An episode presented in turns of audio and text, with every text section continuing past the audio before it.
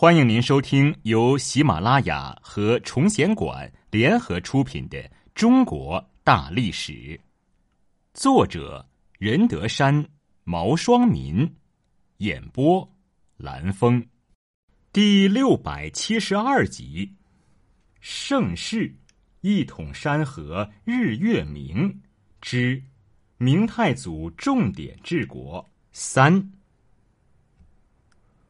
洪武十三年（一三八零年）正月，御史中丞屠杰告发胡惟庸阴谋叛乱，朱元璋立刻派大臣审理此案，很快就以谋反罪杀了胡惟庸。屠杰被大臣参劾，说他本来准备参加谋反，因事情不顺利，方才告变。结果，屠杰连同御史大夫陈宁一同被处死。胡惟庸虽然死了，但胡惟庸案却一直没有了结。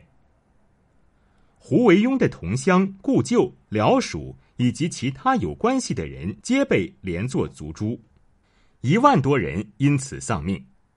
胡惟庸案成为朱元璋进行政治斗争的工具，许多对朝廷统治有威胁的文武官员、士族地主都被罗织为胡党，被灭族抄家。朱元璋还趁机下令废除中书省，声称今后永不再设丞相一职。洪武二十三年（一三九零年），朱元璋以胡惟庸案为借口，再次兴起大狱，许多人又被杀。朱元璋颁布严斥，说李善长虽为元勋老臣，却知逆谋不举，狐疑观望，怀两端，大逆不道。将七十七岁的李善长赐死，并处死了他的家属七十多人。只有李善长的长子李琦和他的两个儿子，因为临安公主的缘故，得以幸免遇难，后被流放江浦。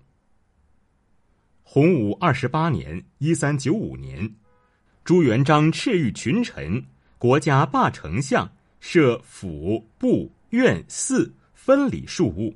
立法至为详善，以后四君其务得意至丞相，臣下有奏请设立者，论以极刑。朱元璋要赐死开国功臣李善长时，太子朱标曾向朱元璋进谏说：“父皇诛杀的人太多了，恐怕有违天道。”朱元璋听了没有作声。第二天，他把太子叫来，将一根吉杖扔在地下，要太子捡起来。太子面有难色，朱元璋说：“我让你拿吉杖，你认为吉杖上有刺，怕伤了你的手。若是把吉刺除去，你就可以不必担忧了。”朱元璋这番话可谓意味深长。这场肃清逆党的活动前后株连而死的多达三万余人。为了平服人心。朱元璋亲作《昭示奸党录》，告示天下，以恕其罪状。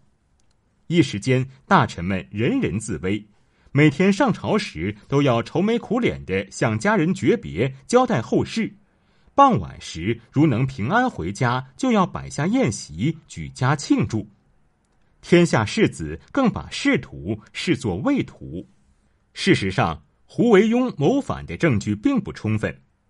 据《明史·胡惟庸传》载，惟庸既死，其反状犹未尽露。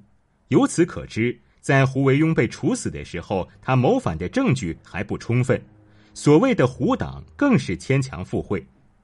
朱元璋之所以兴起此案，是为了解决军权与相权的冲突。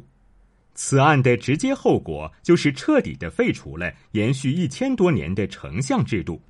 此后，皇帝直接统辖吏、户、礼、兵、刑、工六部，控制了一切生杀大权。